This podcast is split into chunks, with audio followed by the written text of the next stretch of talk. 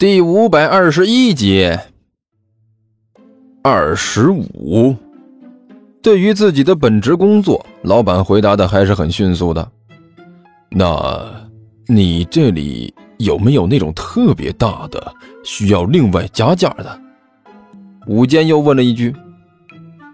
嘿嘿，瞧你这话说的，我们这里的鱿鱼都是这么大，都是二十五一条。老板笑着说道。老弟啊，你想要几条啊？哦，武坚这才松了一口气。那个，给我来三啊不。武坚本来想要三条，一个熊孩子一条，但是一想呢，万晨就在一边看着，给一群熊孩子买了，却不给他买，这无论如何也说不过去。哎，给我来四条。武坚咬着牙说道。哎，好嘿，四条鱿鱼啊！老板笑呵呵的说道：“一百块钱。”武坚看着自己送出去的一百块钱，就好像这一百块钱长着翅膀飞走了一样。很快，四条热气腾腾的烤鱿鱼送到了三个伪装的熊孩子和万晨手里。呃，好好吃，尼才吃的不亦乐乎。叔叔，你果然是大方的人。没错，万晨恰到好处的给了个甜枣。我也觉得五千你真是个好人。哎，是吗？武坚顿时眉飞色舞，精神百倍，觉得刚才花出去的那区区三百块钱已经不算什么了。其实我一直以来都是这样的，这没什么好夸的。嘿嘿，叔叔，你为什么不吃呢？甘球在一边用很天真的语气问道。啊，我那那个什么叔叔，我那个呃呃海鲜过敏啊。嘿嘿。吴坚干笑着说道：“你们吃你们的啊，不用管我。”好可惜呀，叔叔，你竟然海鲜过敏。干球叹了口气，狠狠地咬了一口手里的烤鱿鱼。哎呀，真的是可太可惜了，这个很好吃的。啊。好吃就使劲吃啊！武坚违心的鼓励道：“叔叔。”这个时候，一边的刘阿八把手里的签子一扔，伸手指着不远处的一个摊位，用一种很天真、很恶心，几乎和干球一样恶心的语气问道：“叔叔，那边那个是什么东西呀？好吃吗？”武坚一听这话，就浑身打了个哆嗦。他动作僵硬的回头看了一眼，发现那里正在卖冰激凌，而且是那种巨昂贵的冰激凌，一个球都要二十块钱的那种。哎，这位小朋友，武坚脸上挤出一个笑容。我们不要光顾着吃啊，好不容易来了一次动物园，你们要看看动物啊。哦，刘阿爸点了点头。光欧那哪行啊！武坚干笑了一声：“你应该行动起来才可以。你看，这里有这么多动物，都等着和小朋友们一起玩呢。你如果不理他们，他们会寂寞的。来，和小动物们打个招呼。”哦，刘阿八点了点头，回过头来对着那些动物一招手：“你们好。”然后。这货迅速的回过头来，指着远处的冰激凌，用很天真、很可爱的语气问道：“叔叔，那边那些是什么呀？好吃吗？”这、那、这个、那、那、那、那个……吴坚脸色发白，仍然试图转移刘阿巴的注意力。“你、你、你、你看，你看，你、你看那边那孔雀！哎呦，快、快看、快看，孔雀开屏了！哎，好看不好看的？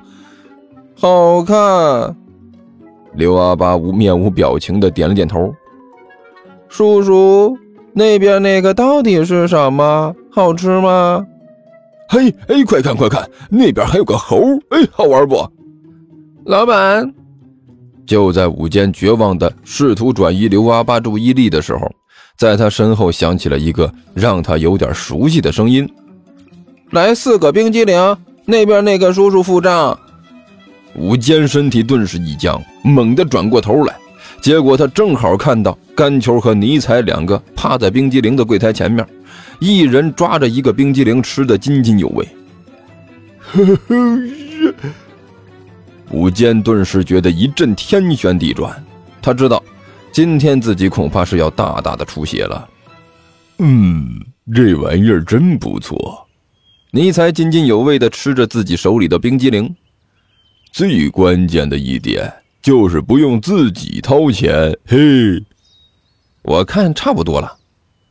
甘球也吃着冰激凌说道：“一时半会儿先不要问武大要东西了，这货看模样心都在滴血了。”也是，我看他那样就好像是死了爹娘一样。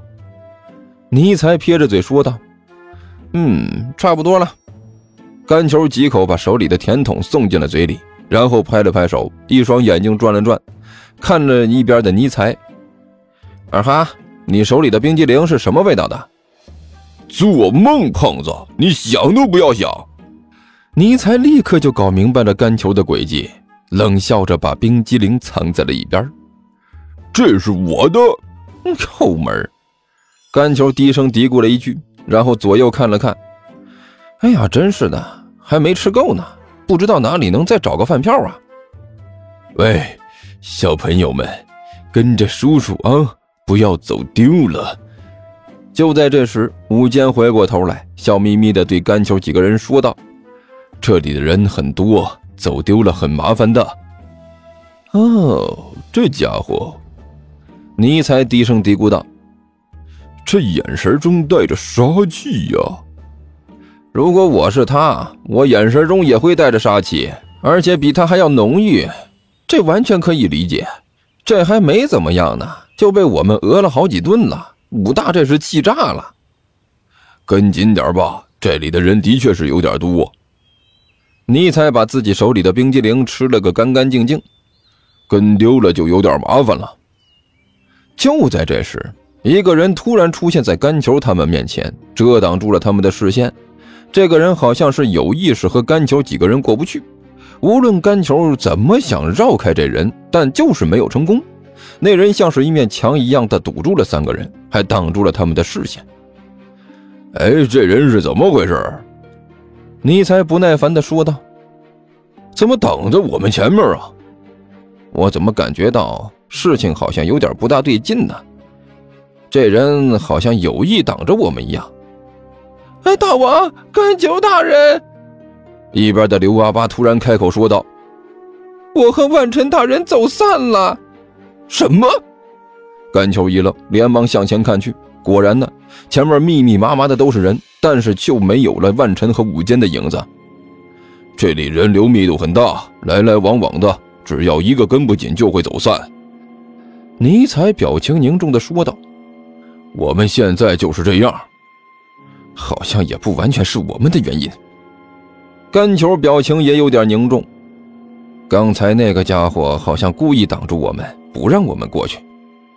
嗯，如果是这样的话，那那个家伙的目的……就要引人怀疑了，甘球，你说会不会是你说的那些个什么科研机构？